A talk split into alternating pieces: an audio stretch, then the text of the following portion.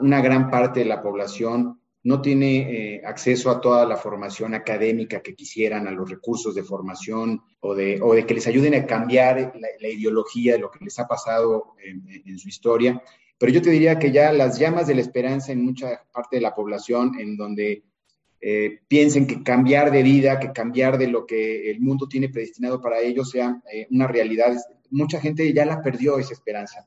Y la venta directa te enciende ese, este piloto, te puede volver a traer la, la llama porque la venta directa le provee de elementos a los que ya lo tienen y los va a fortalecer y les van a sacar mucho más jugo, pero también a la gente que no lo tiene, desde el punto de vista de este acervo de, bienestar, de compartir eh, eh, la abundancia que hay en, el mundo, porque la realidad es que hay muchos más recursos de los que todos como seres humanos necesitamos para ser felices.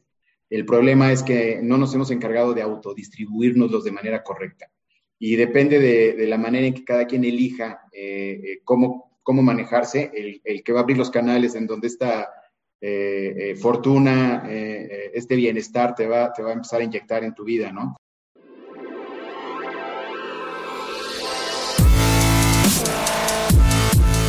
Bienvenidos, Injodibles.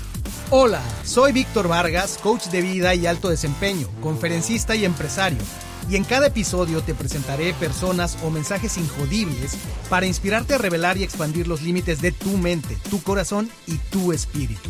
Gracias por acompañarme a conectar y a elevar la vibración. ¡Comenzamos! Bienvenidos Injodibles. Entrevistas uno de los grandes ingredientes que tiene las historias, las grandes historias y que ha sido un elemento crucial de este podcast, de esta plataforma, de esta comunidad. A través de las historias es que expandimos también nuestras conciencias y hoy tengo al protagonista de una historia injodible como esas que me gusta traerte. Hoy me acompaña Omar Sarur, quien es actualmente director general de Vicky Form, esta empresa con una marca icónica, extraordinaria, que ha acabado su propio lugar en, el mundo y sobre todo en, la moda, en la lencería en México, y que pues es una de las marcas con mayor recordación. Pero lo importante, además de lo que está haciendo Mar Sarur, es la historia detrás también del hombre que hoy día está eh, liderando este campo sino que también es, es, eh, es, un, es, un, amigo, es un conocido, una de esas personas que he tenido la fortuna de conocer y que eh, por muchas razones, eh, sin duda, nos puede regalar pinceladas de injodibilidad para que sigamos expandiendo nuestra mente, nuestro corazón y nuestro espíritu. Así es que aquí está conmigo Omar Sarur. Bienvenido, Omar, ¿cómo estás? Mi querido Víctor, pues contento, te agradezco mucho esta invitación, emocionado de vivir esta experiencia contigo. Gracias. Gracias a ti, Omar, por haberla aceptado. Eh, vaya, eh, nos une una, amistad y es también, eh, además de conocer al hombre, al ser humano, al padre, al esposo, al amigo, al compañero, al colega, eh, pues estar también en, la oportunidad de verte en un punto en tu carrera donde eh, después de verte hacer cosas muy interesantes, en la oportunidad que tuvimos de colaborar eh, en Amway, hoy día pues verte al timón de, una organización tan, tan conocida, ¿verdad? por sus méritos propios, pero que también he tenido la oportunidad de atestiguar tu liderazgo, tanto en lo profesional como director general, como en lo humano, ¿verdad? Porque finalmente, pues hay siempre en una gran organización, pues hay muchas almas, muchas familias y demás. Así es que eh, vamos a empezar al estilo de este, de este podcast, vamos a, conocer al hombre detrás de la figura y eh, lo hacemos con esta frase que dice, érase una vez un pequeño Omar Sarur. ¿Dónde empieza esa historia, Omar? Híjole, pues mira, hablando de pequeño, voy a ser muy breve, pero ya que arrancaste con esa parte, eh, un pequeño Marzarur que creció en la colonia del Valle, aquí en la Ciudad de México, eh, de clase media, mi papá ejecutivo de Pemex, toda la vida, se jubiló ahí. Esa es una generación que me enseñó a que había que ser muy leal con la empresa, había que trabajar muy fuerte para seguir creciendo en ella. Fue mi modelo en ese sentido. Eh, creo que las juventudes y parte ya de nuestra generación empezó a romper con esos modelos. Ya hoy yo creo que poca gente se identifica con un modelo en donde trabajar toda la vida para una sola empresa, para un solo patrón, pudiera ser tan aspiracional. Pero yo crezco dentro de un hogar en donde me enseñan que, que hay que tener eh, mucha perseverancia, eh, mucha lealtad y, y, construir cosas, ¿no? Un Omar Sarur de joven sumamente inquieto, eh, no sabía qué estudiar, me gustaba la medicina, me gustaba el derecho. Terminé en ingeniería química porque quise, bueno, pues un, reto que, que, me complementara un poco de todo y el ingeniero químico en ese momento lo veíamos como un elemento muy versátil. Eh, terminé de estudiar la carrera en el año de 1990. En esa época los ingenieros químicos los utilizaban para las áreas de finanzas, obviamente para las plantas, obviamente también eh, muchos de los puestos directivos de ese momento de dirección general los ocupaban ingenieros químicos. Entonces yo basé mi propuesta de elección en base a eso. Eh, me meto de lleno a lo que me habían aconsejado era la mejor escuela de ingeniería química en México, la Facultad de Química de la UNAM. Eh, conocí a grandes amigos ahí, muchos de mis compañeros de la prepa, yo soy del CUM, del Centro Universitario de México. llegamos ahí a estudiar ingeniería química, éramos casi 20 eh, compañeros que estábamos en, eh, eh, en, en, la Facultad de Química o en Ingeniería Química o algunos pocos en Química Farmacobiológica, ¿no? Pero hicimos un buen equipo, sin embargo, ahí aprendimos a extender el entendimiento del mundo en donde el, el, el México se construye de todas las clases sociales, gente con mucho mayor riqueza y poder adquisitivo que el que teníamos nosotros de clase media, gente que venía con menos recursos, que se bajaba del metro con una camiseta y que nos enseñó que el tesón, el, el pundonor de terminar una carrera y de, y de, querer un mejor futuro no depende de lo que eh, te daban en, en, tu casa, sino de lo que te vas construyendo tú en tu mente hacia adelante, ¿no? Así que eh, es muy agradecido de haber estudiado en la, la máxima casa de estudios. Realmente siento que es una universidad que emplea esta palabra universal, en términos socioeconómicos, en términos culturales, en términos de ideologías. Y ese es el Omar Sarur que, que se enfrasca cuando termina la carrera como, como ejecutivo, ¿no, mi querido Vic? Así que ese es el resumen de, de quién, de quién es Omar Sarur en, en cuanto a su formación. Y muy interesante por lo que decías de, de, los ingenieros eh, químicos o farmacobiólogos, pues no es común verlos después en la vida en, en, posiciones de finanzas o comerciales o, de dirección general, ¿no? Pero pues es parte de, de, de, esta, de, esta, este trayecto que ya nos, ya nos irás contando. Eh, cuando tú terminas en esta, la máxima casa de estudios, como no, con mucho cariño la, la UNAM, digo, yo no soy egresado de la UNAM, pero soy muy orgulloso, muy entusiasta de, de, de, de verdad del portento que es eh, la UNAM por todo lo que ha producido de grandes profesionales, de investigaciones y demás. Eh, cuando tú sales de la, de la carrera, porque sé que tienes una, una, una historia muy prolífica en el, en el mundo corporativo. Eh, ¿dónde, ¿dónde, empieza tu, tu carrera, Omar? ¿Te, ¿Te, lleva directamente, ejerces eh, tu, tu, carrera o, o, brincas directo a otra función?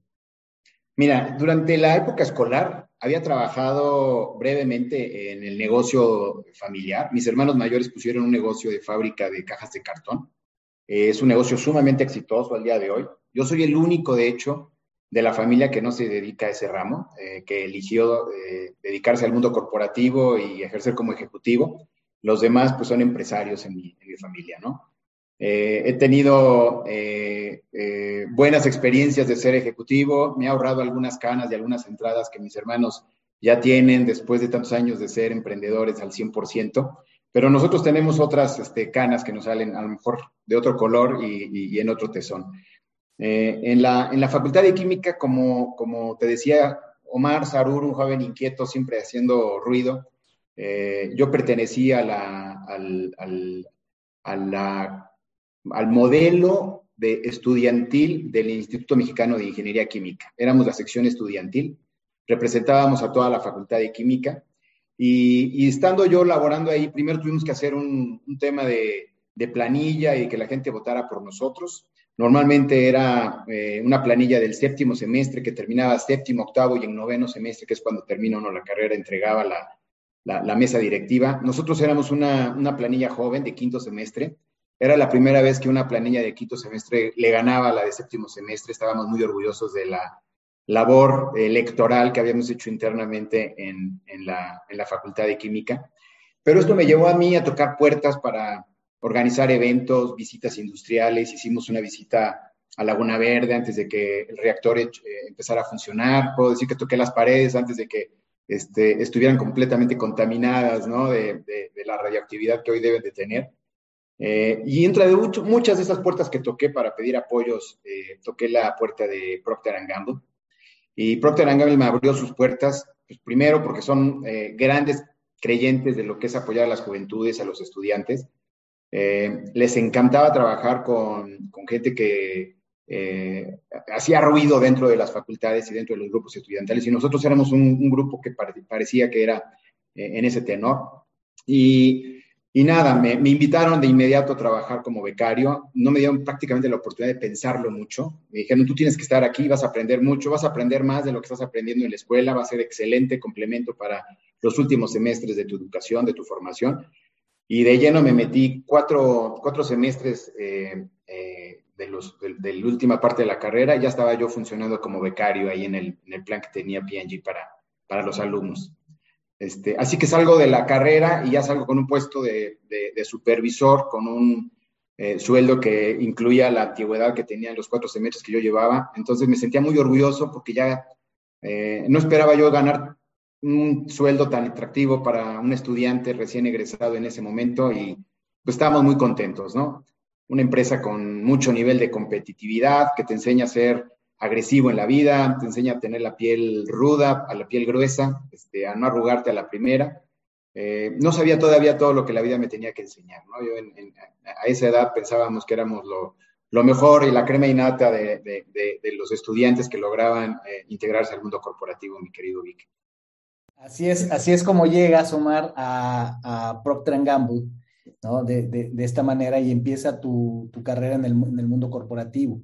¿no? Eh, ya, platicaremos más adelante porque me, llamó mucho la atención cuando mencionabas el negocio familiar y que decías un negocio exitoso, muy exitoso a la fecha, y del cual decías, soy el único que, no, me he dedicado a, a, ese negocio de lleno, ¿no? Tú buscaste una carrera, tu camino siguió por el mundo corporativo, por tu cuenta, y es algo que yo en este, en este espacio, en este podcast, he, mencionado muchísimas veces, ¿no? Esta eh, idea que puede haber donde de repente cierto grupo de personas puede pensar que siempre el camino debe ser a emprender, a independizarse, que es, ese es el camino, ¿verdad? Y la realidad, y creo que tú ya nos irás contando en tu historia, pues muestra que no necesariamente es así. O sea, en la vida, eso es lo maravilloso de la vida, ¿no? Que hay para todos y que puede haber personas tan realizadas, tan felices y que aporten tanto valor al mundo, en el mundo empresarial, en el mundo corporativo, en cualquiera de sus posiciones en la jerarquía, eh, tanto o más que un emprendedor que genera un startup o que genera un modelo de negocio. Eh, no, no, no creo que se pueda reducir a que hay un solo camino, ¿no? Y creo que tú aquí lo demuestras teniendo ese background con la familia, eh, con, un negocio, pues tú te, has hecho una carrera eh, larga, próspera y ascendente en el mundo corporativo. ¿Qué tanto es cierto esto que he escuchado de muchas voces, que una empresa como Procter Gamble con su cultura te genera una forma de pensar especial que después le sirve en la vida, que incluso se dice que que pues eh, supongo que seguirá siendo así, que tiene un valor muy importante en el mercado cuando eres un egresado, una, alumna y de, de, las filas de Procter Gamble. ¿Tú, ¿Tú, lo consideras así? Mira, sin duda alguna, yo creo que todo aprendizaje eh, te, te, te, deja bajaje, ¿no? Para lo que sigue, los, los, siguientes escalones de tu vida. Yo te diría ahora que, que lo veo a, casi 25 años de, haber pasado la experiencia de, salir de P&G, que sin duda alguna me dejó cosas muy buenas, y, me dejó tarea de deshacerme de otras cosas. Creo que todos los, los excesos son, son malos y P&G probablemente es eh, una gran cultura, una de las mejores escuelas para alguien que quiere ejercer como ejecutivo el resto de su vida, pero puede ser excesivamente competitiva y puede ser eh, excesivamente agresiva en muchos, muchos sentidos. Eh, yo creo que del, del, Omar Sarur que sale de P&G, que veía el modelo de liderazgo y, y, entendía el rol de un ejecutivo de una manera, eh, se tuvo que matizar durante muchos años para poder ir moldeando al, al Omar Sadur que, hoy es un ejecutivo ¿no? de, empresas y que eh, veo la, vida de manera muy distinta como, como la, se puede ver con el perfil o con el, con el matiz, el color del cristal con el que se ven las cosas en una empresa como P&G. Tengo entendido que también el mismo P&G ha cambiado mucho. Yo salí de un P&G donde eh, toda la, generación de ejecutivos que formaban parte de, su, de, sus niveles directivos, eh, tenían que salir de sus bases. Eh, solamente gente de PNG podía ser promovida dentro de PNG. Eh, hoy han abierto, han entendido que la cultura tiene que ser mucho más plural, tiene que haber mucho más divergencia y, matices y un nivel de discusión distinta, no todos tienen que pensar igual. Y, hoy seguramente es un PNG que también se ha fortalecido y ha crecido, ¿no? Igual que Omar Sarur se fortaleció después de que salió de P&G. Pero sí me hizo con el cuero eh, grueso, me, hizo un, Omar Sarur que no se doblaba la primera. Eh, en P&G eh, ponían de, subrayaban esta canción de, los niños no, no, no, deben llorar, ¿no? Este, y, y, y la realidad es que piensas que así debe de ser el resto de la vida, ¿no? Fíjate qué estampa tan importante nos das y sobre todo tan actual en estos tiempos, porque también otra de las cosas que eh, en más de una ocasión hemos hablado en estos micrófonos, eh, y evidentemente hay un interés de mi parte también en seguirlo promoviendo, eh, el cómo ha evolucionado la mentalidad, la conciencia e incluso el sistema operativo de, las, organizaciones y de los líderes, ¿no? como tú bien planteas, es eh, estamos hablando también de, un momento en, el desarrollo de las organizaciones, me imagino, estamos hablando noventas, eh, donde el, estilo de liderazgo y el, entorno económico era, era distinto, la dinámica de las organizaciones era distinta y que claramente, como dices, P&G y muchas otras eh, que han evolucionado, por eso es que se mantienen en el mercado, pues han, han logrado hacer los cambios los que hoy requiere eh, el mundo y los que la gente que está hoy eh, pues guiando el lugar de trabajo, las nuevas generaciones, llamémosle eh, millennials y demás, pues que buscan lugares de trabajo con otras características, ¿no? Que por eso han tenido que, que moldearse esas y muchas otras organizaciones. Es lo que yo le llamo organizaciones responsivas, ¿verdad? O más en nuestro terreno, organizaciones injodibles, que no pueden más que estar lideradas por líderes injodibles. Pero ya llegaremos ahí, porque me interesa mucho más adelante en la historia llegar a ese punto. Pero fíjate, nos dices, PNG, Procter Gamble, una buena escuela, una buena base, te hizo con el, el cuero grueso, ¿no? Para no doblarte a la primera, decías.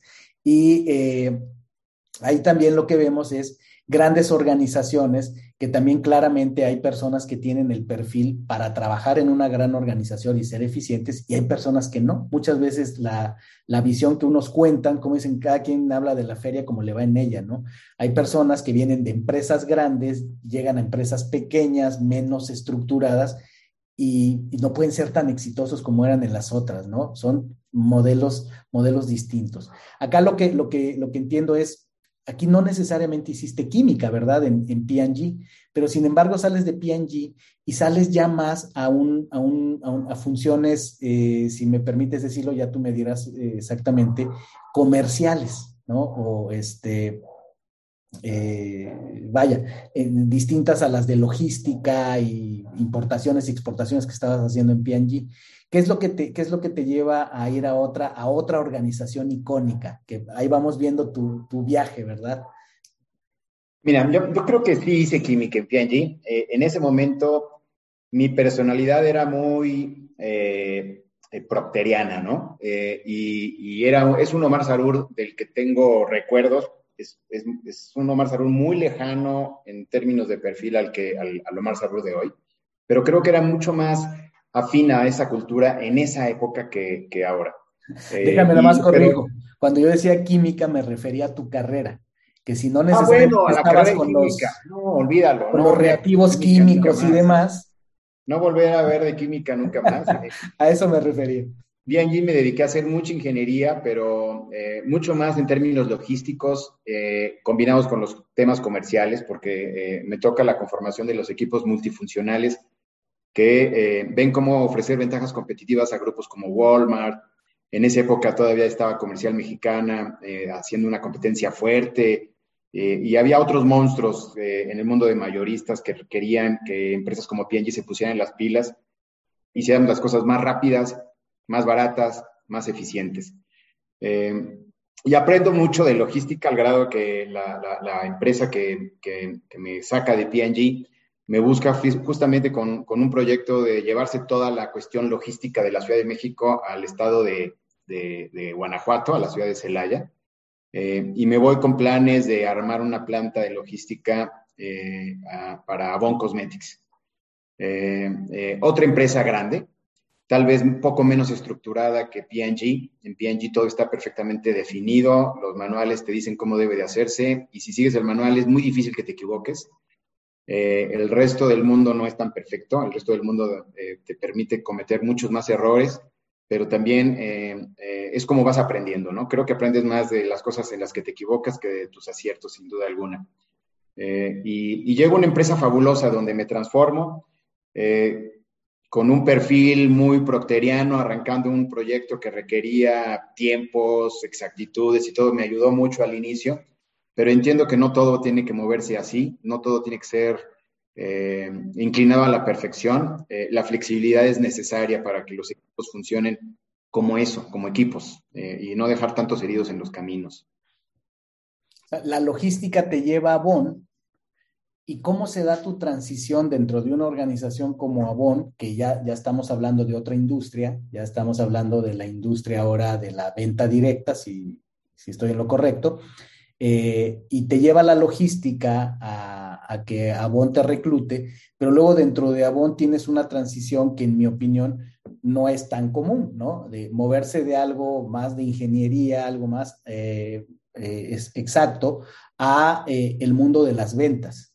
No, no es tan común. La realidad es que ahora que lo veo a través del tiempo, veo que fui muy afortunado en que se me abriera esta oportunidad en, en Avon, después de haber armado el, proyecto, haberlo arrancado, haber corrido la planta de logística durante año y medio, eh, me ofrecen el hacer un entrenamiento lateral, en irme al área comercial, prácticamente en el mismo nivel en el que me encontraba, ligeramente medio, medio paso atrás. Eh, yo, yo era un, un, director senior, un gerente senior en esa época, me voy como, como gerente divisional al área comercial pero el, trato que teníamos era irme de seis meses a un año para terminar de, entender el, aspecto comercial y poder seguir creciendo de regreso en el área logística en, las filas de, Avon. Esa era la tirada, ese era el plan de carrera que me habían planteado.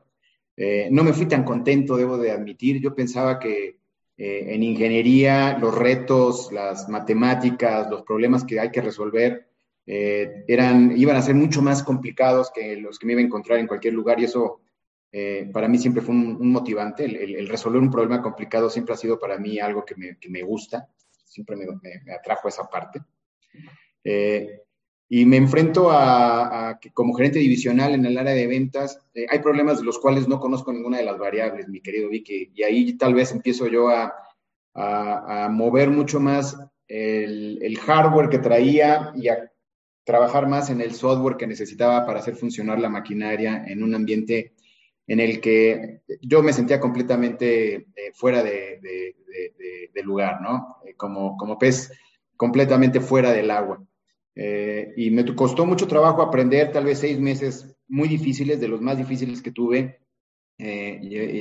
trabajar con puras mujeres, muy líderes todas ellas, que tienen muy claro qué es lo que quieren, que requieren un líder muy versátil, que requieren un líder que cambie su estilo eh, eh, en, un minuto.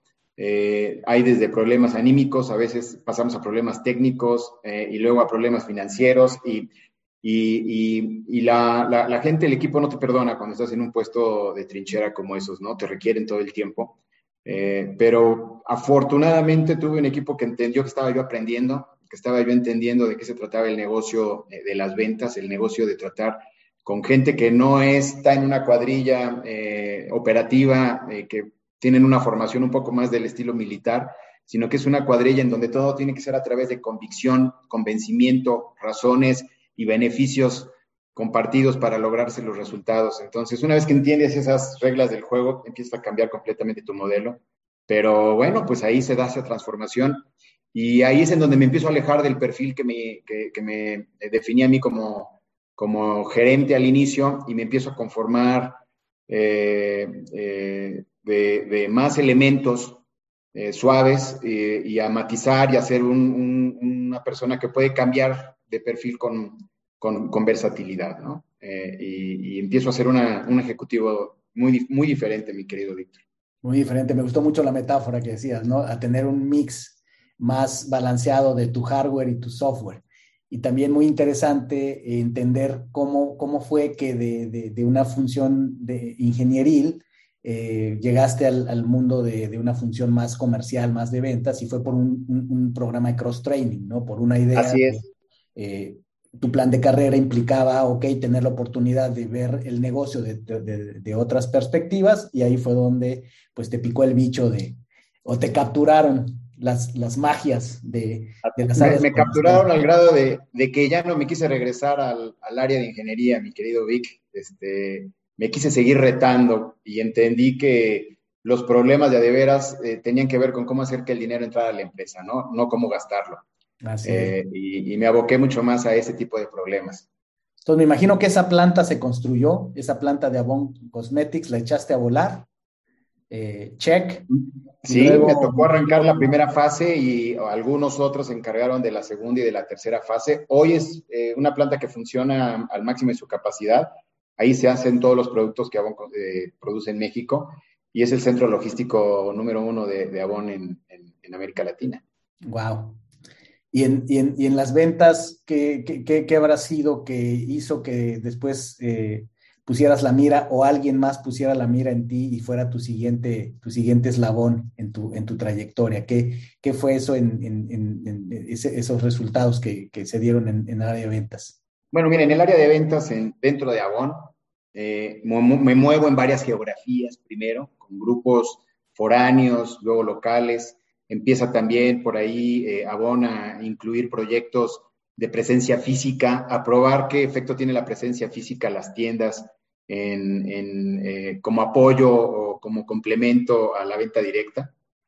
también empiezan las primeras pruebas de una empresa como Avon a tratar de ver de qué se trata el multinivel. Estoy como, como mi tema racional, matemático y, lo que había ya logrado aprender en el área comercial, eh, eh, me, daban la oportunidad de tener estas dos eh, habilidades y, me meto yo en, la gerencia de proyectos especiales para, para Bon.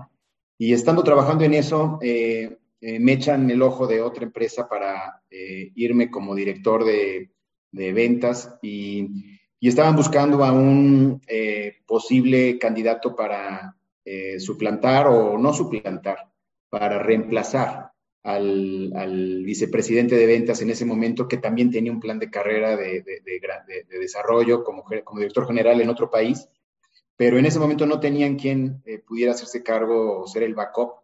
entonces me invitan, me prueban durante un año para, para ver si era la persona indicada y después de un año de estar en Fuller Cosmetics como director, eh, primero en el norte del país, luego en el centro del país, me dan la oportunidad de convertirme en el vicepresidente de ventas para todo el, país, en una empresa muy bonita, eh, con un estilo eh, parecido al de Avon, pero con su propia personalidad, con, con sus propias vicisitudes. Cada empresa tiene, tiene su, su personalidad, su, su matiz, su perfume.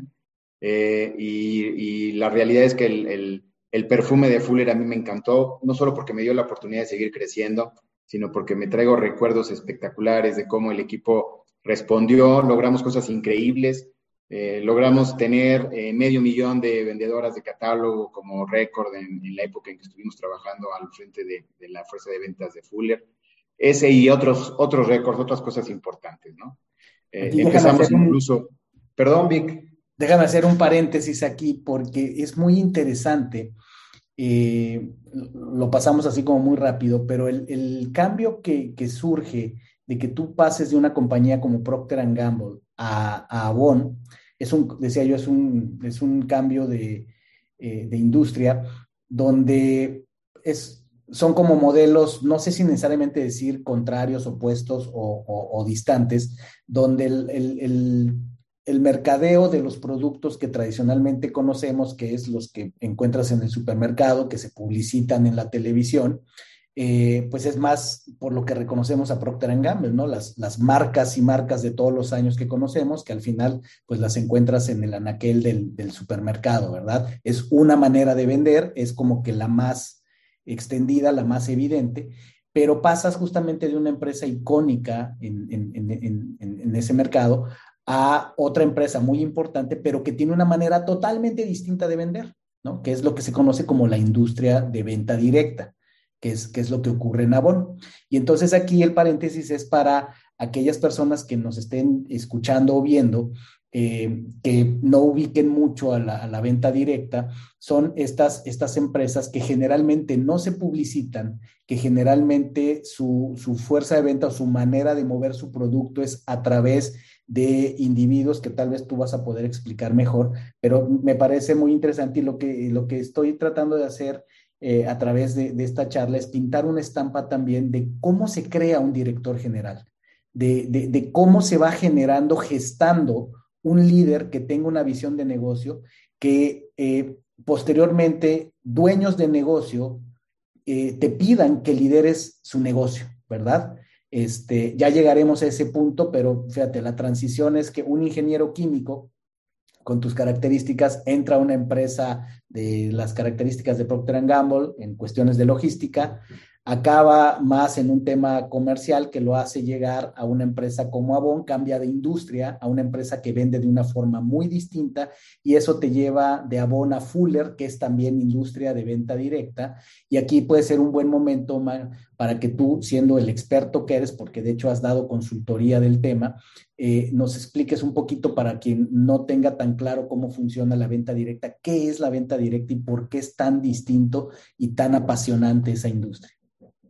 Las reglas del juego son completamente diferentes en lo que es el retail, en cadenas de autoservicio o, tiendas, y, lo que tiene que ver con el, que la gente que conforma la fuerza de ventas sean también gente independiente que eh, busca ganar y, hacer su propio negocio.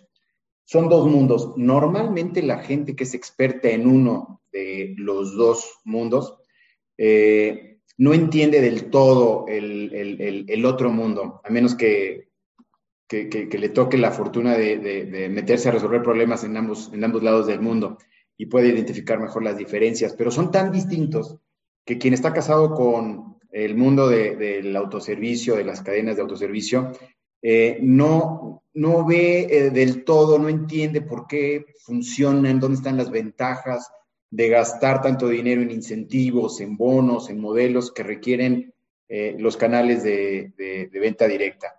Y los canales de venta directa nunca han entendido cómo es que empresas aceptan las condiciones que normalmente son muy rudas, muy fuertes, las negociaciones, los contratos eh, que, manejan las, tiendas de autoservicio, los, los largos plazos de pago, en fin, todos los que manejamos este, ese negocio conocemos que es un mundo también sumamente rudo. Eh, son dos, dos, mundos que no juegan con, con, las mismas reglas. Entonces yo creo que eso sería eh, importante mencionar. Eh, pareciese que el mundo de la venta directa es un mundo seminuevo, pero, pero realmente es un mundo que, que, da pie a las redes sociales mucho antes que las redes sociales existan en, en, en una internet en una web. Desde los años 50 las redes sociales pulularon con las primeras empresas exitosas de, venta directa. Y ahí se entendió que la fuerza de la, venta directa es justamente el, poder de la, de la conjunción del liderazgo natural, de tener equipos que creen en un, en un proyecto, de compartirlo y de, y de hacer eh, de ese proyecto eh, eh, su vida, ¿no? Entonces, la gente que se dedica a la, venta directa tiene una pasión, tiene un, sello característico que los distingue de cualquier otra persona.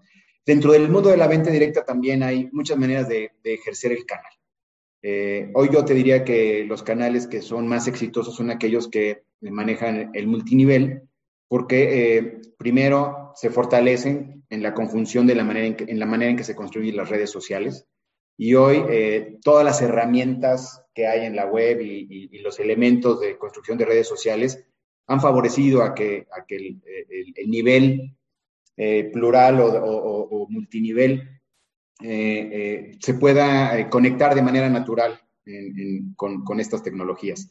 Está eh, mucho más retado eh, la venta directa de catálogo y de, y de, y de nivel eh, sencillo, porque requiere de, de estos lobos esteparios, grandes vendedores que tienen un catálogo, que saben qué hacer con él, pero que toda la fuerza de la venta depende del músculo, de las piernas, del empuje que cada vendedor de catálogo tiene al ir a, a entregarlos, a dejarlos, pero que cuando esa persona no puede salir porque se enferma o porque ya no tiene la fuerza, se va reduciendo esta, esta energía de venta. Mientras que en las redes sociales, en, el multinivel, eh, la fuerza social, la fuerza de los grupos, siempre eh, mantiene la sinergia de la venta y las hace mucho más consistentes, constantes las ventas, ¿no? Eh, hay este libro que seguramente tú ya leíste, mi querido Víctor, El negocio del siglo XXI de, de Kiyosaki, para aquellos que quieran eh, aprender un poquito más y por qué eh, el negocio del multinivel está tan vigente ahora en este siglo como lo estuvo en el pasado, creo que este libro puede ser una, buena recomendación, ¿no? Eh, y, va a abrirle los ojos a mucha gente que no conoce nada de lo que es la venta directa. Este... Y es que ahí tocas un punto también muy importante de la venta directa. bueno, evidentemente, otro mini paréntesis también para quien no, no, no ubique esa parte de, de, de, mi, de mi, perfil, pues eh, como decía yo al inicio, eh, eh, a Omar, además de unirme a él una amistad, pues nos conocimos trabajando en la industria de venta directa cuando ambos fuimos directivos en, en Amway, que ya estamos por llegar ahí en tu historia. Y entonces, bueno, pues yo también tuve mi propia experiencia sobre ver desde adentro qué es la venta directa. Y además de lo que ha explicado Omar, que sin duda es un, hombre muy conocedor de, la industria, del negocio, de cómo funciona, sí, esa manera de vender que tiene su, poderío, eh, pero además tiene un componente humano muy importante, Y que está muy, muy señalado en el, libro de, eh, de Kiyosaki, eh, en el sentido de la manera en la que involucra a las personas que le dan esa fuerza a esas redes, a, esas, eh, a esos multiniveles. Hay diferentes maneras de hacerlo, pero bueno, las personas que participan tienen una oportunidad de negocio. También es, es un mix entre, entre dejarte apoyar por una empresa grande que ya desarrolló una marca, que ya desarrolló productos extraordinarios, que te pone toda una infraestructura, pero que te da la libertad de ser tu propio jefe, por así decirlo, de que no tengas límites en lo que quieres ganar más, más allá de qué tanto eh, esfuerzo, tiempo e inteligencia le pongas, ¿verdad?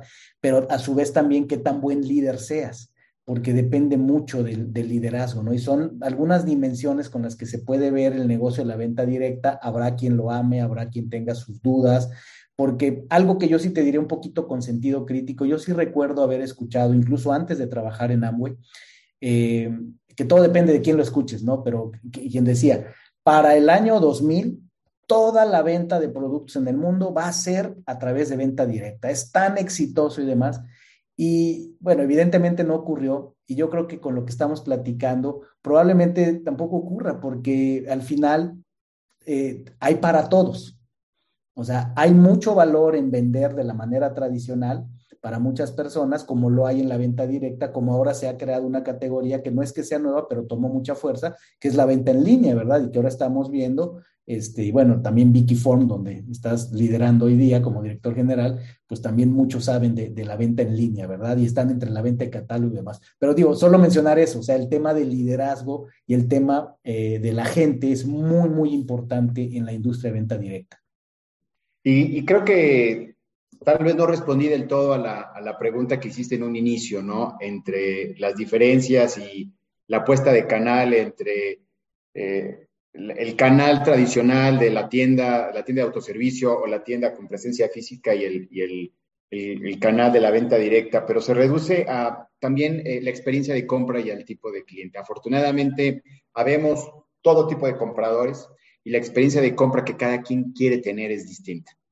Hay a quien le gusta que el vendedor le platique, que se haga su amigo, que tenga una relación con él y que ese vendedor sea el que siempre le esté ofreciendo cosas nuevas, que le ofrezca productos, que le enseñe qué eh, novedades hay, en fin. Y hay a quien no le gusta perder el tiempo con, con ningún vendedor, hay a quien le gusta eh, tener muy claro qué es lo que va a comprar, se mete a un lugar, ya sabe incluso cuál es su talla. Yo soy de esas personas, te, te, lo digo de manera pragmática en mi, en mi, modelo de comprar. Yo entro por la puerta donde sé que está más cerca el departamento de caballeros, ya sé que necesito un pantalón de color azul, ya conozco mis tallas, me pruebo dos o tres, normalmente me llevo dos, y si me gustaron los tres, me llevo los tres y salgo y esa fue mi experiencia de compra.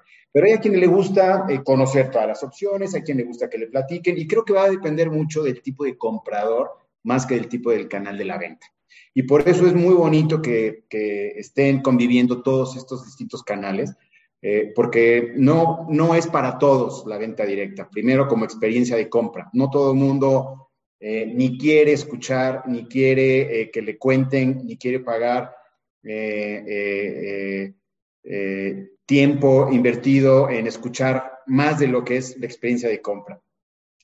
pero hay, hay gente que se alimenta de eso, hay gente que, que, busca obtener también adicional a la experiencia de compra una, una experiencia humana, una experiencia de convivencia, una experiencia de tener esta, esta, red social integrada, porque la venta directa no nada más genera eh, un bienestar económico, ¿no? Genera un bienestar anímico, genera un bienestar social, genera un bienestar integral en muchos otros sentidos, te cambia la mentalidad.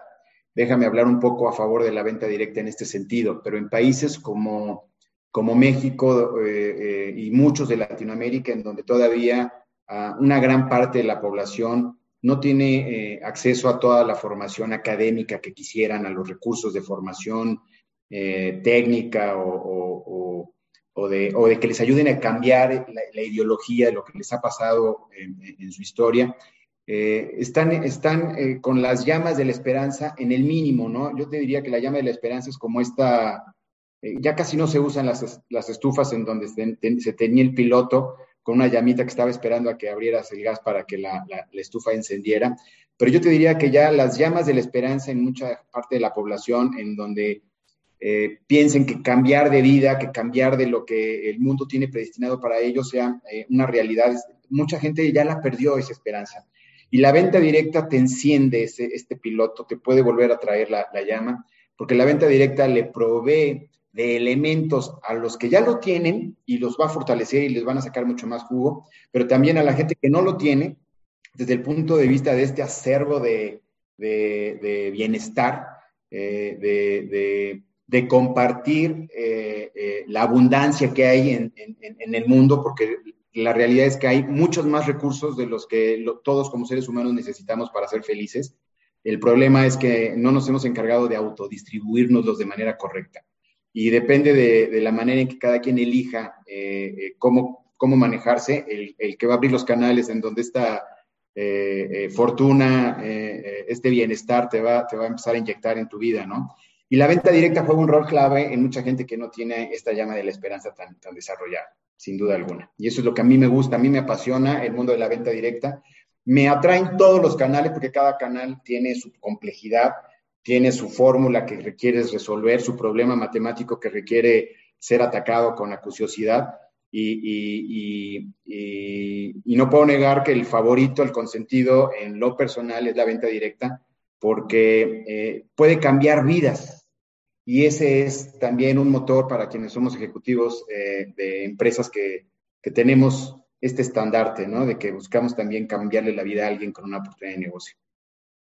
Vaya que sí, porque eh, algo que tiene, y digo, no es como ya, lo dijiste tú y estamos totalmente de acuerdo, es hay para todos y no todos somos para las mismas experiencias y cosas, ¿no? Pero destacando temas de la venta directa, que en la experiencia que yo tuve en primera persona eh, trabajando en una empresa muy importante en, el área, en Amway, eh, yo veía, y puede haber más, seguramente pues tú con tu visión nos podrás platicar un poco más, pero yo veía cuatro elementos eh, claros que hacen que la, venta directa sea una plataforma eh, que, pueda atraer a mucha gente.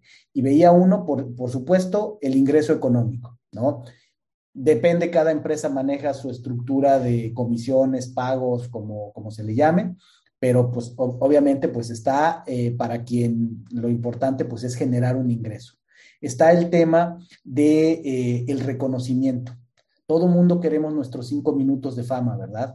Y si estás en un lugar donde no nada más van a ser cinco minutos, van a ser varios y varias veces a lo largo del año, o sea, lo que hace la, industria de venta directa son unos maestros en los eventos de reconocimiento, ¿no? Elevan a las personas, en, como decías tú, en su eh, aspecto anímico y demás, al, al, darles reconocimiento que además es público, que además se publicita, que además no solo lo ven sus compañeros y colegas, sino eventualmente hasta la familia, los amigos. Van dos, ¿verdad? El económico, el reconocimiento. Está el tema de las experiencias, que también recuerdo, mucha gente es movida en gran medida a hacer buenos negocios en la venta directa por ganarse el viaje a Dubái, a Hawái, a Guadalajara, eh, qué sé yo, ¿no? O sea, las experiencias que además, pues todo el tema de eh, camaradería, de convivencia y de que los apapachan.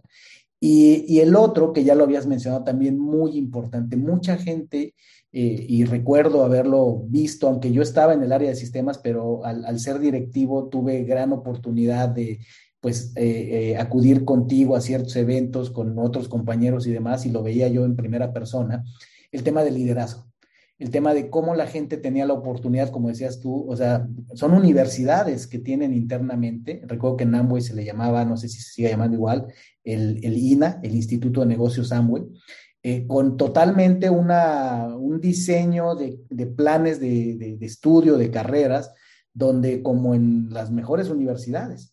Y entonces la gente también tenía ese aliciente de estarse desarrollando y preparando. Yo aquí corto para eh, tener tu perspectiva con una experiencia que yo tuve justo cuando, cuando a mí me contrató Amway. Eh, yo, yo, vivía en la Ciudad de México y, tomar esa posición en Amway como director de sistemas para América Latina implicaba moverme a Monterrey. Y entonces yo eh, en vivíamos en un, en un, teníamos un condominio en, en, la zona de Polanco y pues decidimos no venderlo, sino lo íbamos a rentar. Entonces cuando empiezan a llegar personas que quieren rentar el condominio, me acuerdo muy bien que llegó un, hombre con una corredora de, bienes raíces, este, y hicimos la cita, nos vimos en el departamento y pues un, señorón muy presentado, muy elegante, llegó en un carrazo, este, llega la, la, la, corredora y ya nos vemos en el departamento, lo checa, lo ve, este, aparentemente le gustó y ya cuando nos estamos despidiendo, se ve que él se conocía con la, con la corredora, como que eran amigos, y empiezan a platicar. Y, y, él me pregunta, me dice, oye, por cierto, dice, nada más como para saber, ¿y por qué lo quieres rentar? Y le digo, ah, es que me voy a trabajar a Monterrey. Y me dice, ¿a dónde? Y le digo, ah, una empresa que se llama Amway, no sé si la conozcas. Y se empieza a reír y voltea a ver a la corredora y le dice, ah, fíjate, no sé si te había contado esa parte de mi historia. Dice, yo atribuyo, atribuyo mucho de mi éxito en los negocios Dice, gracias a Amway. Dice, cuando yo era muy joven, dice, alguien de mi familia me regaló la, inscripción a Amway. Dice, y no sabes cómo aprendí. Dice, estuve poco tiempo, dice, pero aprendí lo necesario, dice, me cambió la forma de ver las cosas. Dice, bueno, pues como sabes, pues ahora me va muy bien, ¿no? Ya no supe más del señor, no me rentó el departamento. Él lo quería porque tiene una empresa muy grande y en lugar de utilizar hoteles para sus consultores, él traía muchos consultores él rentaba departamentos en la zona de Polanco, para eso lo quería. Pero eso, o sea, a mí me llamó mucho la atención una historia que siempre me acuerdo y que fue también que dije, no, bueno, creo que me estoy contratando con, con una buena empresa, ¿no? Así mi experiencia con, con eso, Marco. Pues sí, la realidad es que creo que eh, es no por nada la empresa de venta directa más grande de, del mundo eh, y da la casualidad de que además es de multinivel, ¿no? Así es. Y ahí fue otro, otro, otro peldaño en tu, en tu trayectoria, ¿cierto? Nos habíamos quedado en Fuller, ¿no? Eh, donde ya llegas a, a, cubrir el aspecto eh, todo el territorio nacional en México, en, en el área de ventas. ¿Y qué, qué, te lleva a Amway, que fue donde ya después nos encontramos tú y yo? Bueno, me, me lleva el que ahora me proponen retos internacionales. Necesitaban alguien que manejara toda América Latina en la parte comercial.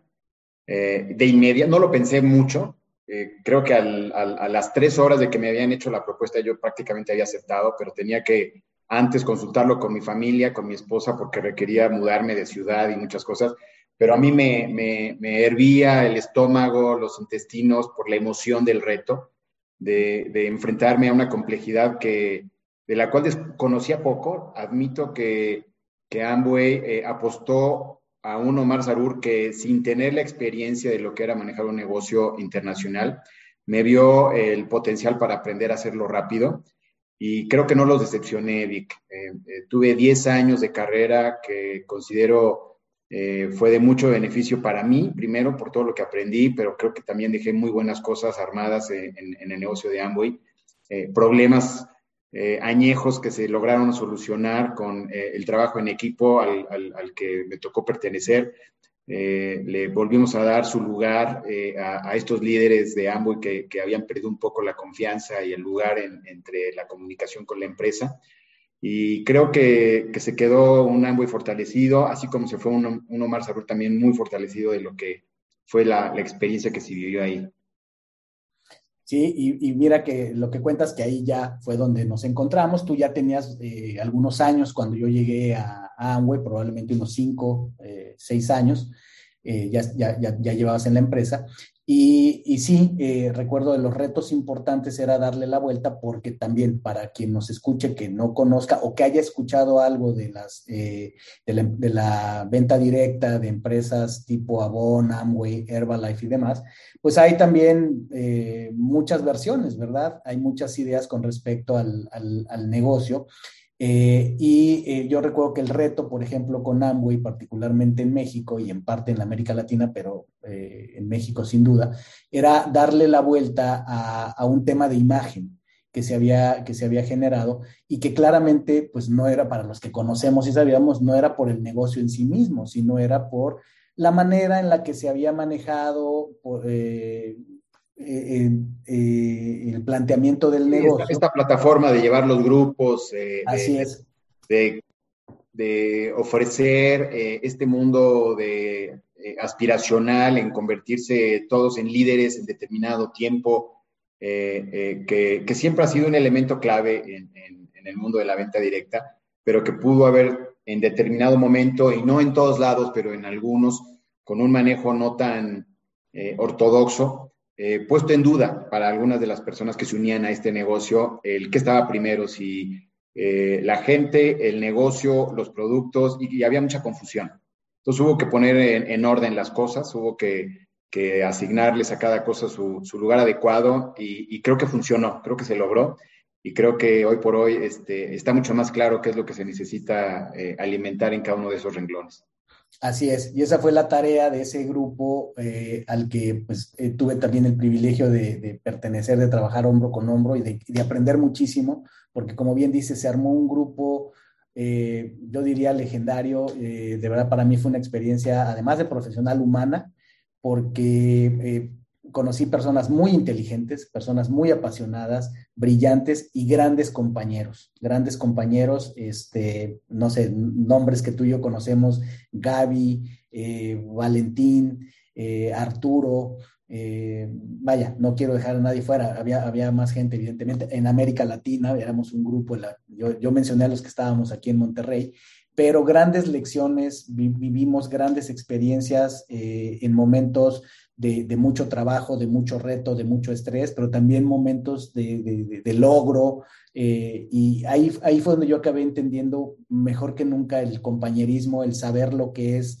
Eh, una cosa es hasta las 5 de la tarde podemos no estar de acuerdo, podemos debatir fuertemente nuestros temas de, trabajo, pero sonando la campana ya que salimos de la oficina, eh, somos amigos y eso no se nos debe olvidar y, dejamos atrás. A mí eso me impresionaba mucho, cómo podíamos tener esos, esa, relación y eso pues creo que... Creo que, creo que se, se, guarda no nada más el recuerdo, todavía la continuidad de este grupo, que todos, el, el 90% ya no estamos en la empresa y seguimos siendo amigos seguimos viviendo en países distintos, en Brasil, en Argentina, en algún país de Centroamérica, en los Estados Unidos o en México, pero cuando sabemos de el uno del otro a través de eh, los medios eh, virtuales o tenemos la oportunidad de encontrarnos por cuestiones de ferias de trabajo, de talleres en, algún lugar en particular, nos vemos con un cariño familiar increíble. Y, creo que se debe a que eh, Tuvimos éxitos muy interesantes en llevar el negocio de un puerto a otro bien específicos, bien claros, eh, y, con vicisitudes, con problemáticas que no todo el mundo pensaba que se iban a poder resolver, eh, y que te, te, demuestras a ti mismo que cuando todo un equipo se lo propone, la fortaleza de muchos eh, puede lograr cosas increíbles, ¿no? Sin duda. y vaya, pues había un talento especial en cada uno de los que formábamos ese, ese equipo, Vic. Eh, Así de añorarse, pero, pero también de recordarse con mucho, con mucho cariño. Sin duda, sin duda. Eh, y pues es un paso más dentro de, de tu trayectoria, dentro de, ese, dentro de esa escalera, que eh, recuerdo también, y, y no, no, no, dudo ni un segundo, que fue parte también de la formación de esta mentalidad de un director general, de un líder que puede lo mismo liderar en tiempo de guerra que en tiempo de paz. Eh, el, tiempo, algo, algo, que yo admiraba mucho, Omar, de, de, tu función era tu manera de eh, interactuar con los grandes líderes del, del, negocio, de las personas que hacían el negocio, eh, y aunque era tu función, eh, digamos, por títulos, se entendía que era comercial, que era como ventas, yo observaba que eh, era mucho una función más de, de mediar, una función de más manejar los liderazgos, de, de, generar acuerdos, ¿no? Sí, yo creo que... Era más como política diplomática. Un, un, cóctel, ¿no? De, de, elementos que tenías que, que manejar. Eh, cada líder y cada país y, cada, y los líderes de cada país estaban viviendo situaciones completamente distintas en unos y otros lugares. Había líderes que estaban teniendo mucho éxito, había líderes que estaban teniendo su negocio en problemado, había economías en problemadas y economías bollantes, eh, y había que, haber, que, tener mucho, eh, eh, mucha sensibilidad en, en que las cosas no pueden ser igual para todos y poder manejar la ambigüedad en forma de decisiones. Eh, eh, por momentos había que coachear, por momentos había que liderar, por momentos había que negociar, por momentos había que generar eh, elementos y foros creativos al 100%, y por momentos simplemente había que empujar y tener la parte anímica en lo alto, porque las cosas estaban funcionando muy bien y, y mantener la llama prendida todo lo que daba, ¿no?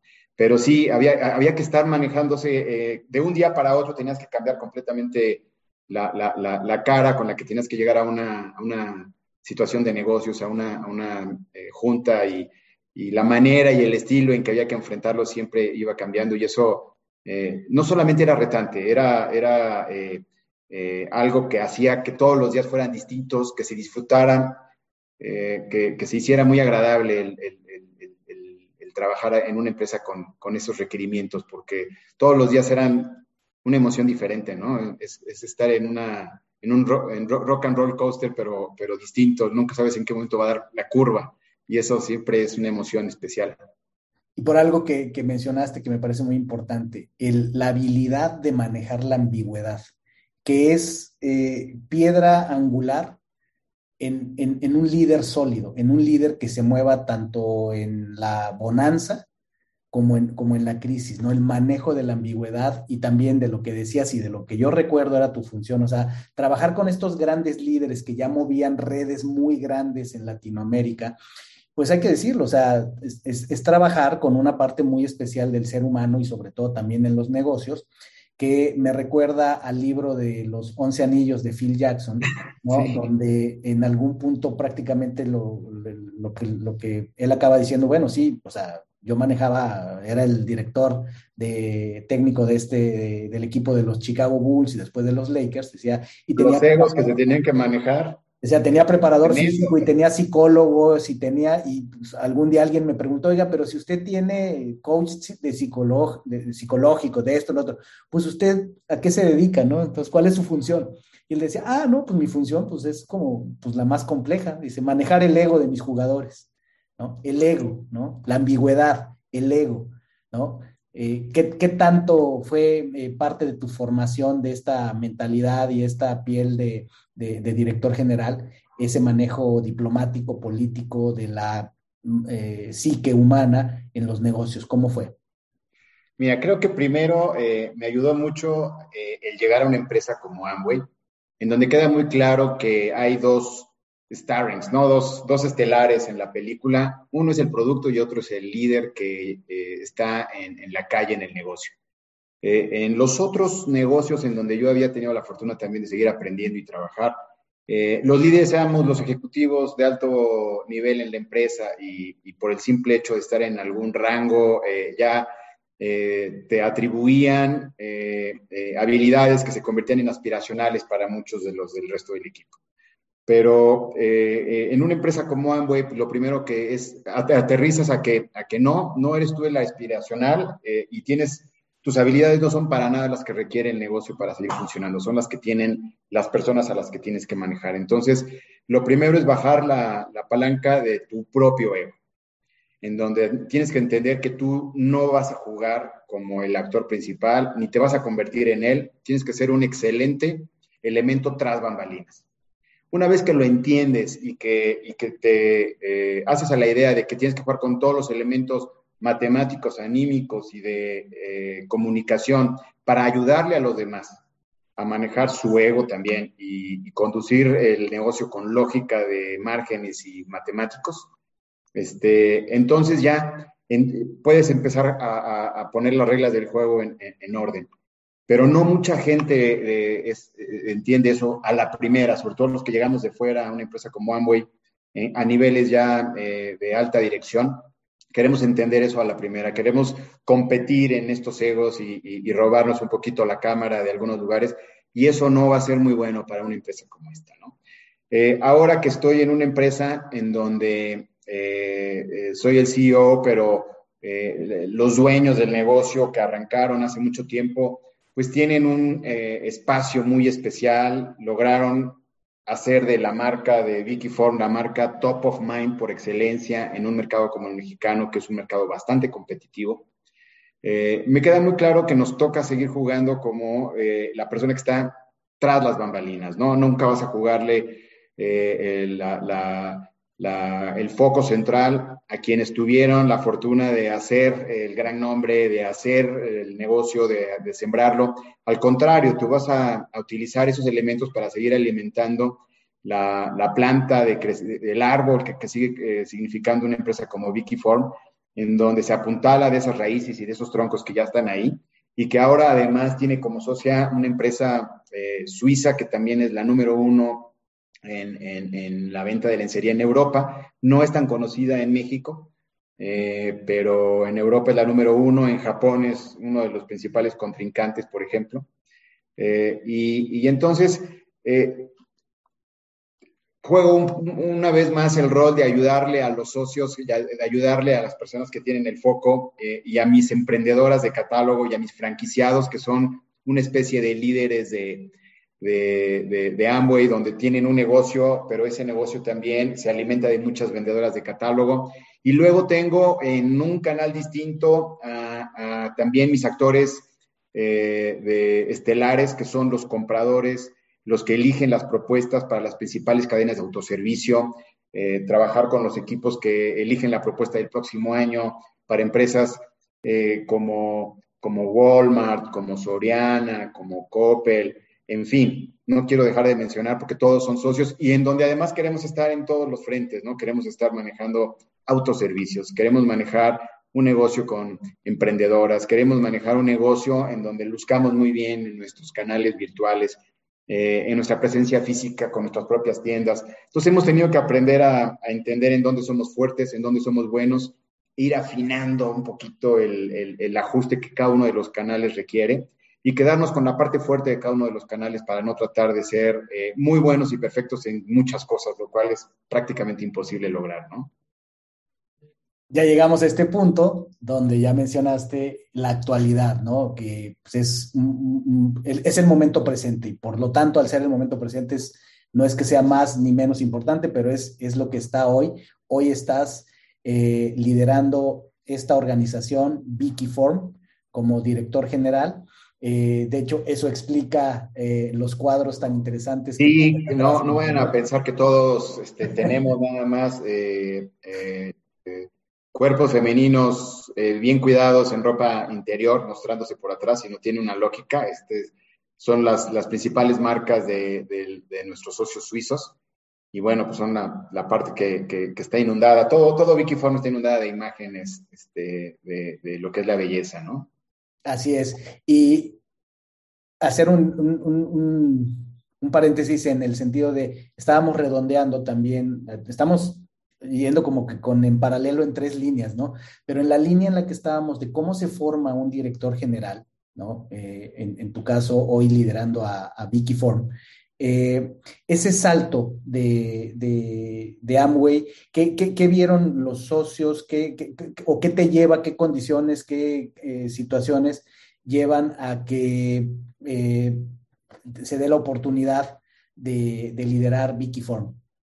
Mira, cuando, cuando entiendo que eh, los cambios que, eh, se estaban proponiendo en Amway no daban lugar al crecimiento que yo quería seguir teniendo personal y profesional, eh, mi salida va acompañada de, probarme a mí en distintas propuestas. Y una de esas es el armar un despacho de consultoría y de desarrollo humano eh, que se llama More Than Human. Y a través de esta empresa, eh, eh, la gente me busca para preguntarme y, pedir mi, mi, consejo sobre cuál podría ser el canal más adecuado para seguir desarrollando un negocio como Wikiform.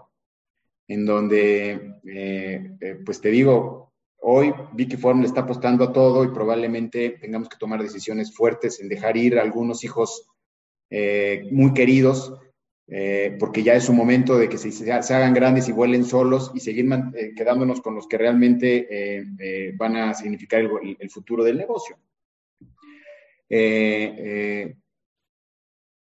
Y, a través de, este, de esta consultoría que también me, puso en, situaciones de, orientar el negocio de, mucho tipo de negocios, Víctor. Eh, se acercó una empresa de energía que estaba, que es la, una de las empresas que mejor está atendiendo hoy eh, las ventas de turbocina eh, como una propuesta distinta a la, la tradicional para las principales compañías aéreas y, el negocio de la venta de gas y también se acerca conmigo para que estudiemos propuestas de buscar canales distintos, cómo ofrecer el, gas doméstico en un canal que sea completamente distinto. Eh, tú sabes que se está tratando de buscar una reforma energética, una nueva ley que le permita a, este país eh, tener una pluralidad en la competencia y, terminar con los eh, monopolios que hoy se siguen teniendo después de tantos años. Eh, y estamos cerca de que eso pase, pero todavía no se dan los pasos definitivos, ¿no? Las decisiones finales. Sin embargo, se están estudiando ya estos mecanismos y, he tenido la oportunidad de tener, eh, de, consultar a, empresas, empresas gasolineras también. En, Tijuana tuve la oportunidad de que me buscaran y, de alguna manera empezar a, dar algunos consejos por ahí. Y de esta manera, pues tocaron a mi puerta y, creo que les, se les hizo atractivo la propuesta de consulta que les estaba dando porque me ofrecen quedarme eh, a administrar la empresa como, como director general. este, muy interesante para mí, una problemática eh, de entrada, tener que definir, tener que tomar decisiones fuertes acerca de qué, qué elementos se quedan, qué elementos tendrían que modificarse y qué elementos tendrían que irse. Eh, y, otros muchos, ¿no? Una empresa que, que, tiene muchos retos operativos, eh, de controles, eh, de, reestructurarse, de replantearse sus márgenes, de replantearse los procesos clave, en fin, como ingeniero químico que me gusta solucionar problemas, se me hizo un, un, vergel, ¿no? De, de, situaciones que había que resolver y heme aquí, a mitad de, de, este vergel de problemas, de situaciones, de, retos que todo mi equipo tenemos junto conmigo todos los días. Y algo muy interesante que se me hace de, los retos y, oportunidades enormes que tienen en una compañía como Wikiform es, es, la propia marca, ¿no? Es algo que a mí me ha impresionado, es realmente el conocimiento que yo he tenido por eh, colaboraciones que, que, hemos tenido también con el, eh, la firma de consultoría que yo manejo, eh, donde he tenido la oportunidad de colaborar con tu equipo y ver eh, en primera fila esto que acabas de decir, ¿no? que lo platicábamos en, en alguna de las sesiones estratégicas, el que para ganar una compañía tiene que hacer elecciones, hacer unas cosas y otras no. Y se dice, es una frase muy hecha de, Roger Martin, pero ahí es donde está el carácter, donde hay que demostrar ese carácter. Y ahí es donde también e, este elemento, como es la marca de Vicky Form, el peso que tiene esa marca, eh, que eh, lo, que he apreciado en, el ángulo que, he observado es, eh, es, es, una responsabilidad muy grande tener una marca tan representativa. Yo creo que, pues, de, hecho, en algún momento estuvo también cuando se hacía la publicación de Super Brands, pues siempre estaba ahí Vicky Form creo que mm, no tengo yo los estudios, seguramente tú, tú, sí, este, pero yo creo que si salimos a la calle y preguntamos, este, eh, como se hacen estas estadísticas, estos estudios, el nivel de recordación o el top of mind o qué sé yo, este, Vicky Form sin duda es una de esas marcas que mucha gente en este país conoce. ¿Y eso cómo juega, Omar? Eh, ¿En qué sentidos te abre puertas, es un impulso y en qué sentidos es una gran responsabilidad, este, eh, eh, mete mucha presión. ¿Cómo, es manejar esa marca de cara a los dueños que seguramente la han de amar, idolatrar, los empleados, este, pero también tus clientes? Este, ¿cómo, ha sido para ti ser el director general de una, de una compañía con una marca como esa y tener que hacer las transformaciones y tomar las decisiones que se tienen que tomar? Sin duda alguna la, bondad que podría significar representar como negocio a la marca eh, eh, top of mind del mexicano común en cuanto a, la lencería se refiere, eh, va completamente rodeada de, retos. el primero, bueno, pues todo el mundo esperaría que una marca como Vicky Form estén en, los puntos de venta de las tiendas de autoservicio con determinados metros cuadrados, eh, en, las boutiques que tenemos puestas para atraer directamente a, clientes directos, con una oferta y un ofrecimiento de, moda eh, única, sexy, como siempre la hemos manejado. Eh, la propuesta que tenemos en, nuestro canal virtual y en las plataformas de e-commerce pues la gente espera ver cosas novedosas, espera eh, ver fuertes volúmenes eh, de, propuestas. Eh, las, las, empresarias que hoy tienen un catálogo de, de, de From en su mano esperan que el producto esté siempre, que, tengan todo, que, tengamos la novedad que siempre ha caracterizado a una empresa como Vicky Form, sucediéndose catálogo tras catálogo. Eh, entonces, ahí hay 40 mil retos que, tenemos que estar alimentando. Eh, y eh, en una empresa como Vicky que, que durante el tiempo de pandemia y probablemente un año antes ya se estaba replanteando algunos márgenes, algunos modelos, qué tan rentables eran algunas de las elecciones que se habían hecho en el pasado y que se tienen que ahora cuestionar fuertemente. Eh, pues nos ha puesto en un, año complicado. O sea, eh, eh, no te voy a, mentir, ha sido tal vez uno de los años en los que como, capitán de barco he aprendido más sobre el qué significa el mantener tu, tu, palabra, tu honor, tu reputación como director general, cuando no todas las variables para poder cumplir con un compromiso están al 100% en tu mano. Eh, hay, hay, muchas variables y mucho nivel de ambigüedad ahorita en el negocio porque estamos replanteándonos un futuro que puede tener eh, muchas vertientes. Y en una situación como esta, pues tenemos que seguir jugando, tenemos que eh, seguirle eh, apostando y apoyando a, a, los canales que hoy están con nosotros, que hoy tienen un negocio que es rentable, nuestros franquiciados, nuestras empresarias, eh, nuestras tiendas y nuestras cadenas de autoservicio, así como las plataformas de e-commerce que siempre nos han apoyado. Pero, pero pronto vamos a tener que, ayudarles a cada uno de estos clientes a, redefinirse mejor en qué es lo que verdaderamente requieren de nosotros, qué propuesta es la, que van a elegir de nosotros. Yo creo que no vamos a, a, mantener todas las propuestas para todos los canales de manera indefinida, eh, pero sí vamos a querer seguir jugando con los canales eh, que hoy tenemos eh, de manera en que sigamos siendo un buen negocio para ellos eh, y, y, que esta propuesta también nos permita eh, cumplir con los retos que tenemos al frente de, de, mantener limpia, novedosa y, y, atractiva una marca como Vicky Form. Y mencionaste eh, un, término interesante, Omar, con todo este escenario que es eh, también, o sea, ver el, ok, cómo llega alguien forjando una carrera paso a paso y llega a la dirección general de una, de una organización con estas características eh, y hablabas de, de, de guiar ese, ese, ese barco.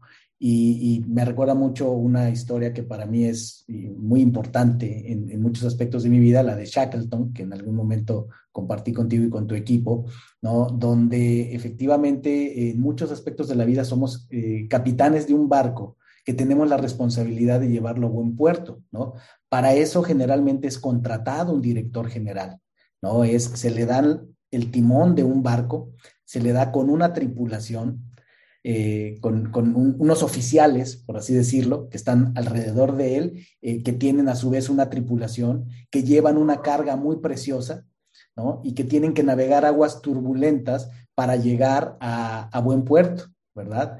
Y uno hace planes, pero pues los planes al final, este, al, al otro día cambian, ¿verdad? Y, y, creo que una de las experiencias que mi propio equipo está muy inspirado de trabajar con el tuyo es de, de ver eh, la valentía, el dinamismo, la, la el pundonor, que es una palabra que escucho mucho en, en, este ambiente, eh, el pundonor de, de, del equipo, y, y que ahí lo, lo, ligo con algo muy importante que considero de, de, de, tu persona, de lo que te conozco, de cómo tiene que estar por dentro ese líder, de cómo una, una persona que no es que lo, lo, aprendiste ayer porque te conozco ya de algunos años y tienes ese temple, tienes esa capacidad de mantenerte en tu centro, aún en los momentos más álgidos, y que también pues no es, no es de gratis, es por las prácticas, la mentalidad, eh, la, la, manera en la que tú manejas tu energía. ¿Cómo logra este capitán estar al, al, al pie de ese timón con ese mar embravecido eh, y además pues manejar el otro gran barco que es también la vida personal, la familia, eh, la pareja, los hijos? ¿Cómo, cómo, cómo podríamos eh, explicar, compartir eso que tú me parece personificas, Omar? ese, ese líder que hoy te toca ser un, un, un eh, wartime CEO en un, en un barco que está en un, en un mar que no está muy en calma? Es una batalla de todos los días, Vic, porque cualquiera diría que ya tienes tus hábitos eh, de, que, te han hecho llegar a donde estás como ejecutivo en cuanto a las horas que haces ejercicio, el tiempo que puedes dedicarle a la meditación, el tiempo que eh, pasas con tu familia después de pintar la raya, de decir en dónde termina eh, la parte profesional y dónde empieza tu vida privada, pero tienes que estar todo el tiempo consciente porque en cualquier momento se desequilibra. En tres segundos te puede pasar estar en tu casa con tu familia y que te vengan recuerdos fugaces de problemas que tienes en la oficina, o al revés, eh, ahora que yo trabajo en una ciudad, pero realmente los fines de semana vivo en otra con mi familia, eh, estar a mitad de la semana en una situación compleja y de repente dices, y además añoro a mi familia, ¿no? Este, entonces tienes que tener mucho cuidado de no contaminar los momentos. Creo que tú y yo hablamos de un tema eh, que, traemos en la mente todo el tiempo y es el, estar presente, el estar muy conectado con tu, con momento, el resolver las cosas en, en el momento en que las tienes que resolver eh, en, darle su tiempo a cada cosa. Cuando te levantas y tienes tiempo para ti, aprovechalo. Trato de mantenerme saludable. Obvio, tú compartes conmigo los buenos hábitos de que nos gusta hacer ejercicio y hemos incluso salido a correr algunas veces juntos y creo que es este, de las cosas que eh, eh, veo que disfrutas tanto como yo. ahí dejamos muchos de los dragones, ¿no? En, los caminos o en el gimnasio. Eh, pero se tiene que complementar también con un poco de, meditación. La cuestión física eh, tiene que estar muy bien conectada con esta cuestión espiritual, eh, para que después la cuestión emocional no, no, te traicione, ¿no? Una vez que ya tienes la cuestión física y la cuestión espiritual, es más fácil tener mucho mayor claridad de dónde están tus emociones y controlarlas, porque con las aguas y las tempestades los enojos, los corajes, pero sobre todo eh, los miedos eh, se, pueden, se pueden convertir en fantasmas y, apoderarse de ti y, convertirte en una persona que no te gustaría ser eh, en muchos sentidos, ¿no? Quieres conocer a alguien en su verdadero, en su peor faceta, acorrálala y, y hazle que tenga miedo de algo y, va a reaccionar de una manera que él mismo se va a sorprender. Entonces hay que tener mucho cuidado en dónde, en dónde están todos estos y estar muy consciente de todos estos sentimientos eh, en, primera persona. Eh, después toca estar muy consciente de todos estos sentimientos y de las cuestiones de cómo está el equipo en su, en su ámbito físico, emocional y, y anímico en, en, tercera persona, cómo está el equipo. Eh, y una vez que, que, te das cuenta cómo está el equipo y cómo estás tú, qué tan capaz estás en ese momento de mover al equipo a, este eh, nuevo nivel que requiere el equipo para poder manejar la, situación, la problemática que se esté manejando, ¿no? Eh, eh, los problemas de todos los días pueden generar conflictos, mala comunicación entre el equipo, el, no querer trabajar como equipo siempre, el querer hacer las cosas como las hacían antes y regresar a, a, viejos hábitos. Entonces todo el tiempo tienes que estar ayudando al equipo a que también se acuerden que ya estamos en, un barco eh, eh, nuevo, en donde la tripulación ha cambiado, en donde las reglas de la tripulación son distintas, y hay que recordárnoslo todo el tiempo. Es una cuestión de ayudarles a todos a estar presentes y recordárnoslo todo el tiempo, porque en cualquier momento de flaqueza, eh, el barco desvía el timón y se quiere regresar al puerto de donde venía, ¿no? Omar, tocas, tocas muchos puntos muy importantes de lo que se requiere para lograr un, temple mantenerse en su centro. Y para mí es muy significativo porque con los años que tenemos de conocernos es, es, algo que te he admirado y te he aprendido. Eh, lo, recuerdo muy bien eh, observarte en, diferentes situaciones cuando trabajábamos juntos y, es algo que al, paso de los años hemos tenido la, la, fortuna de convivir, de nuestras familias se conocen, de verte en diferentes ámbitos eh, y sin duda, pues es, es, es, parte de tu integridad de, de, quién eres, ¿no? Esto es algo que, que, no te vi hacer una vez, sino que lo, lo, lo, lo haces y, y, te lo reconoce la gente, quienes te conocemos. Sabemos que tienes esa, esa capacidad de mantenerte eh, centrado en, en, en, momentos de, bonanza y en momentos de, de, furia, ¿verdad? De esos, de esos días de furias que, que, a veces han y, guiar estos, estos equipos. Y me acuerdo mucho de ti de, de una historia que te, acordarás que luego te recuerdo. La, siempre digo, al final del día hay que acabar, como dice Omar, como James Bond. ¿Te acuerdas cuál es la historia? Sí, claro, ¿no? Este, te puedes estar eh, jugando la vida, eh, aventándote de un avión sin paracaídas y se lo tienes que quitar al que se aventó con paracaídas a mitad del vuelo y aterrizar para enfrentarte a tipos que te están dando a tiros y burlarlos y deshacerte de ellos eh, y terminar por desactivar la bomba y llegar al fuerte del enemigo y dejar entrar a los que tienen que eh, invadirlo.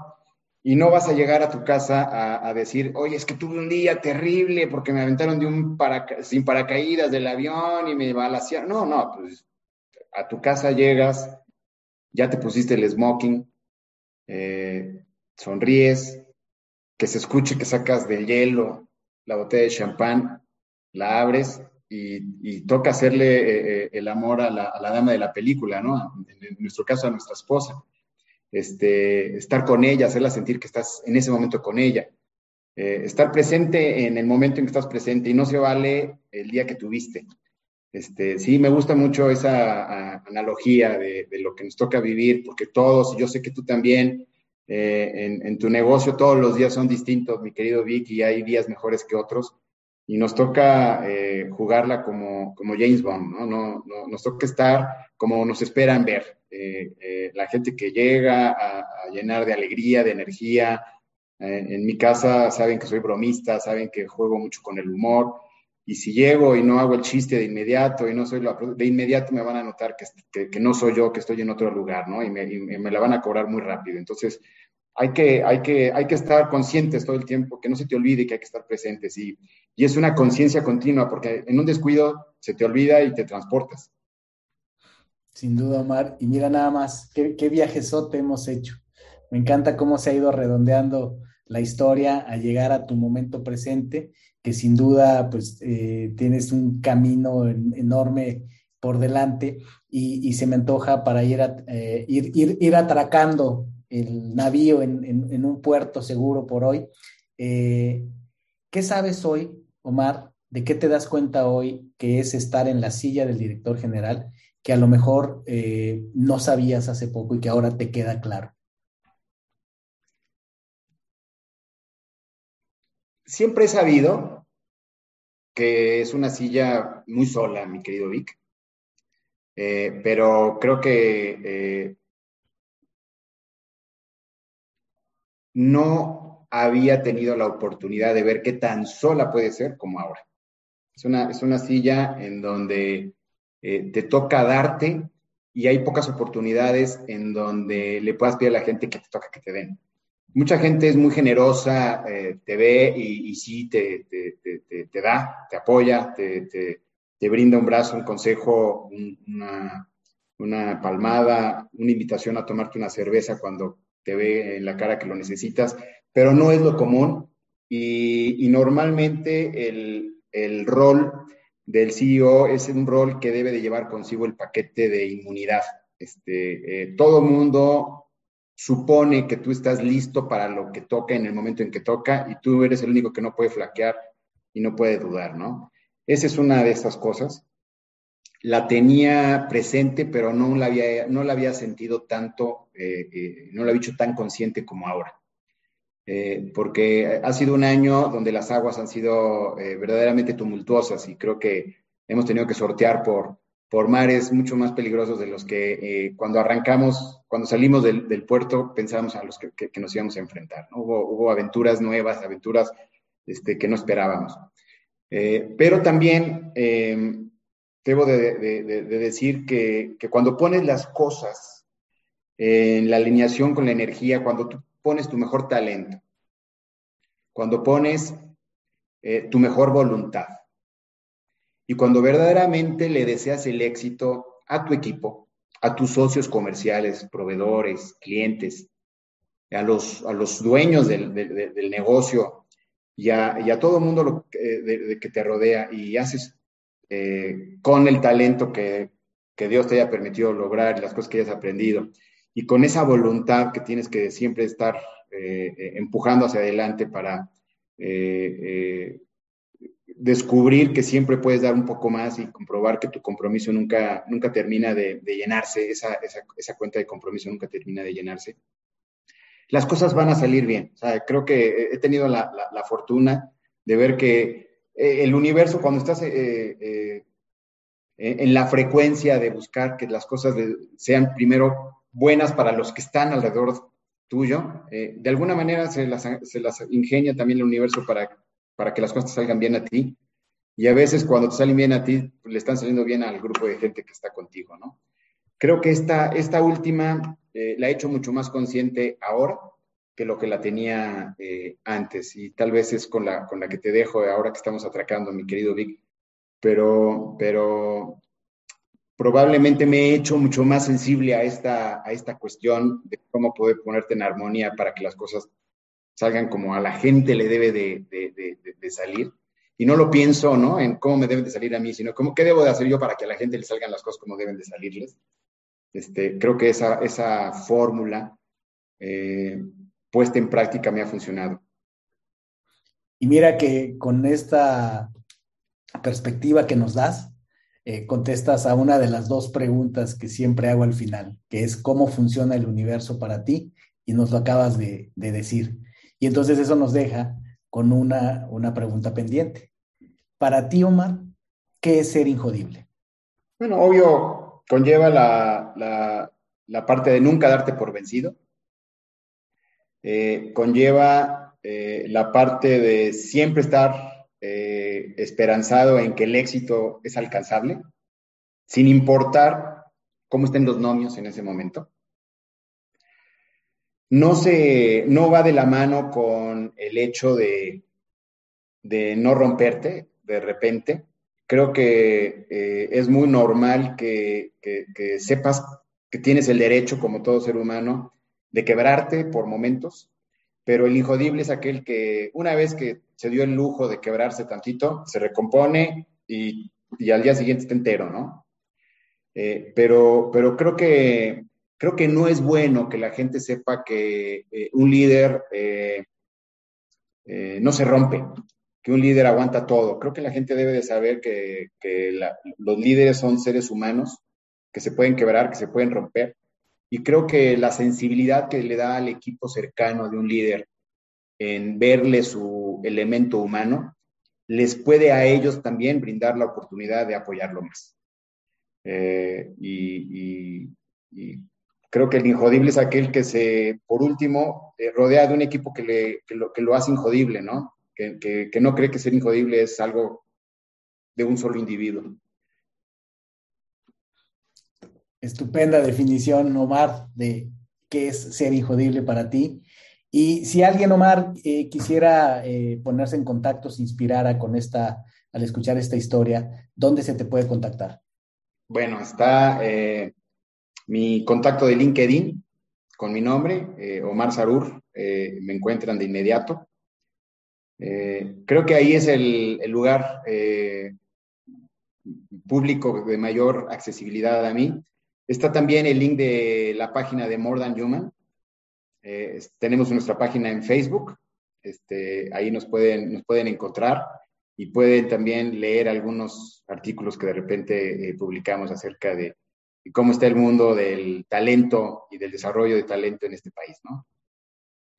Estupendo, pues ahí están los datos de Omar y pues eh, no resta más que agradecerte, Omar, por, por darnos esta, este viaje que, decía yo, fueron varias líneas paralelas que fuimos tirando. Por un lado, hablar de, de, de, ciertas industrias, lo interesante que es la industria de la, venta directa, de hablar de tu, de tu trayectoria, ¿no? De cómo se llega, me interesaba mucho que nos compartieras, cómo se forma la mente de un director general, eh, eh, cómo se forma la mente de un líder eh, como lo que nos has planteado. Y por el otro lado, pues también irnos llevando por esa, parte de, inspiración y de crecimiento acerca de cómo, cómo, cómo, se puede dar una trayectoria profesional y, y un crecimiento.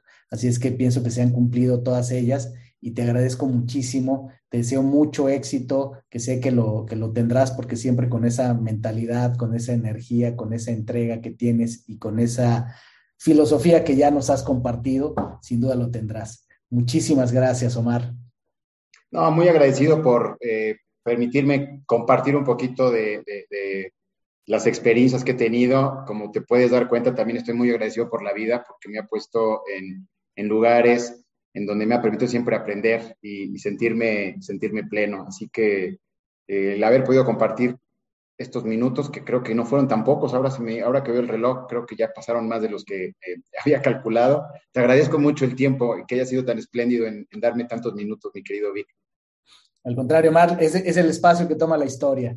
Así es que muchísimas gracias. Vaya usted a disfrutar esa, esa copa de, de martini o de champaña para cerrar el día simbólicamente como James Bond. Un abrazo, Omar, y a ti, mi querida, mi querido Injodible. Nos vemos en un siguiente episodio.